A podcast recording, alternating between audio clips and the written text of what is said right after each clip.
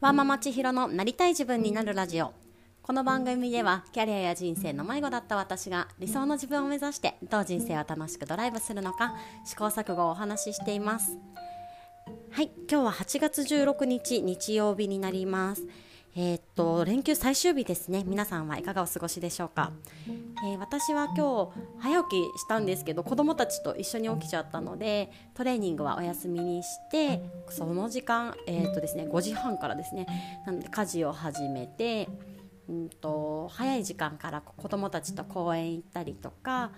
スーパーに行ったりして午後はゆっくり家で過ごすといういいお休みを過ごしております。えー、今日はですね、えー、ダイバーシティと子育てについて今日と明日2本立てでお話をしたいなと思っております。よかったら最後まで聞いてください。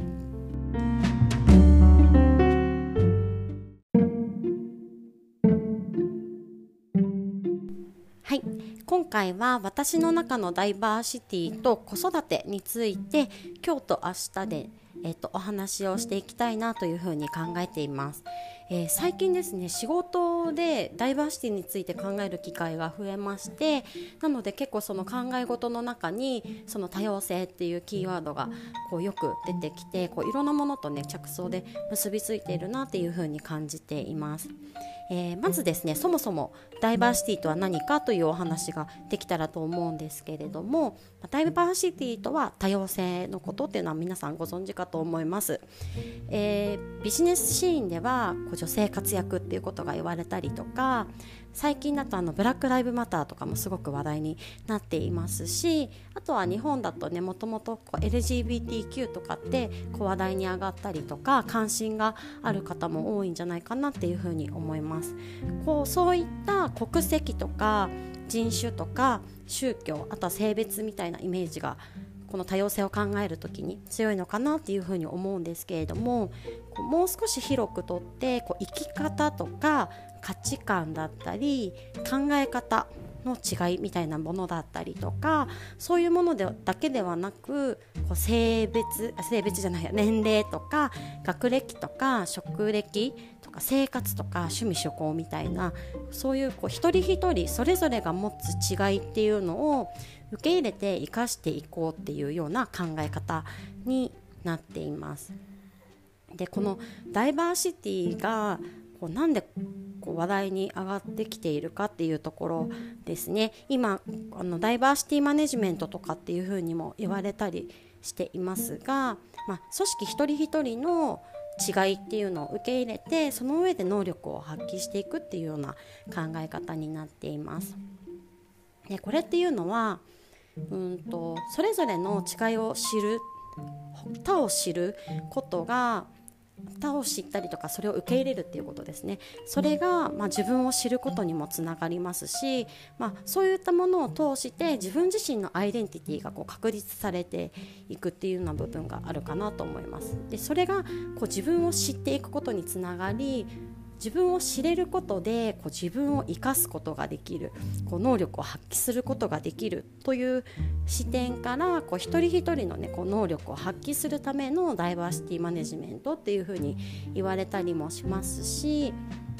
また別の視点だとこう一つのビジネスに対してこう違ったいろんな視点が加わるっていうふうにも言われたりしますね。多様性のある視点が加わることでこう多様な顧客に行き届くっていう見方もされているかと思います。でこれですねなんか自分自身に置き換えて私は考えてみたんですけれども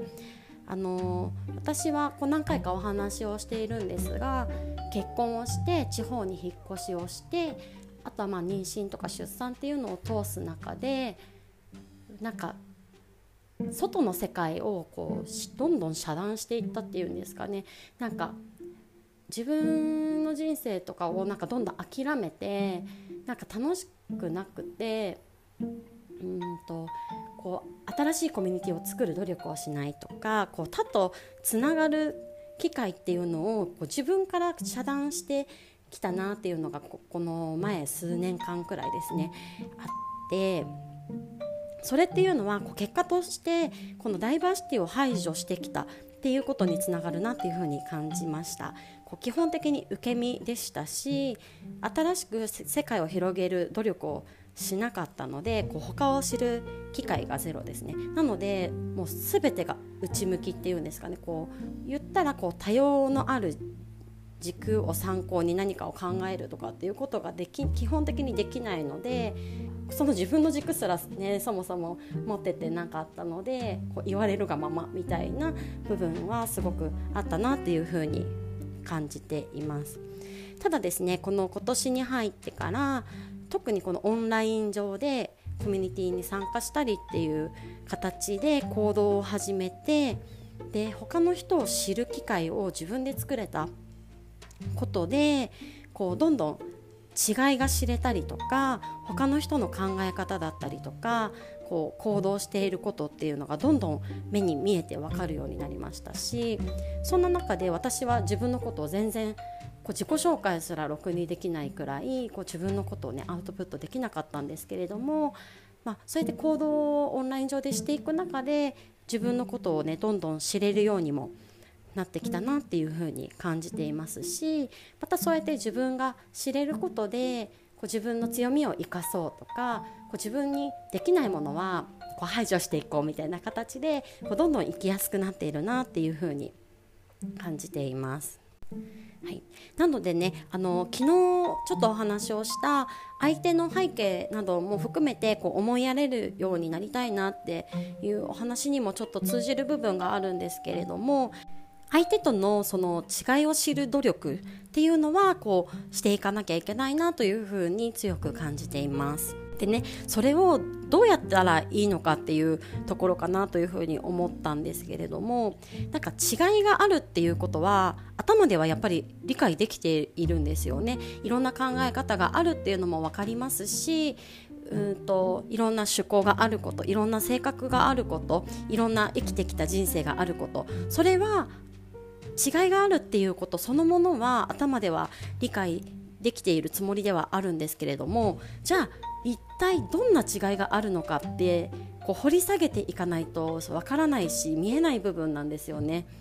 なんか多分そのどんな価値観があるのかこうどんな生き方があってどんな考え方の違いがあってそれっていうところまでこう組めるというかこう思いが至ることができた先になんかその本当の意味でのこの思いやりというかこう配慮というかそういったものが生まれるんじゃないかなっていうふうに感じていてその自分がひょっとしたら気づかないところでものすごい下駄を履いているかもしれなくてそういうことに気づきたいというかなんかうまく表現できなくて申し訳ないんですけれどもなんかそんな風にすごく感じています。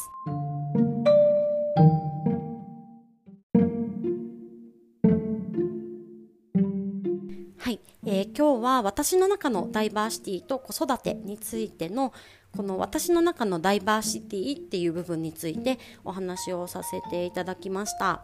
この一人一人の違いっていうのをどんどん掘り下げてそこまで理解をしていくことがもっともっとその自分を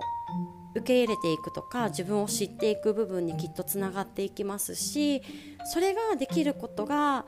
こうなんかもっと健全な社会というかその健全な人とのコミュニケーションというかなんかそういうところにつながるんじゃないかなっていうふうに感じているのでこの自分自身の、うん、なんか多様性というかダイバーシティのアップデートっていうのをこう常にしていきたいなというふうに感じています。でまたその自分自身のこのダイバーシティとかその考え方とそのどれだけ違った見方ができるのかとか違った見方を知っているのかっていう部分が本当に子育てにも大きく影響しているんじゃないかなと感じるケースが今日ありましたので明日の配信ではそっちについてもお話できたらなというふうに思っています。では今日も最後まで聞いていただいてありがとうございます。また明日。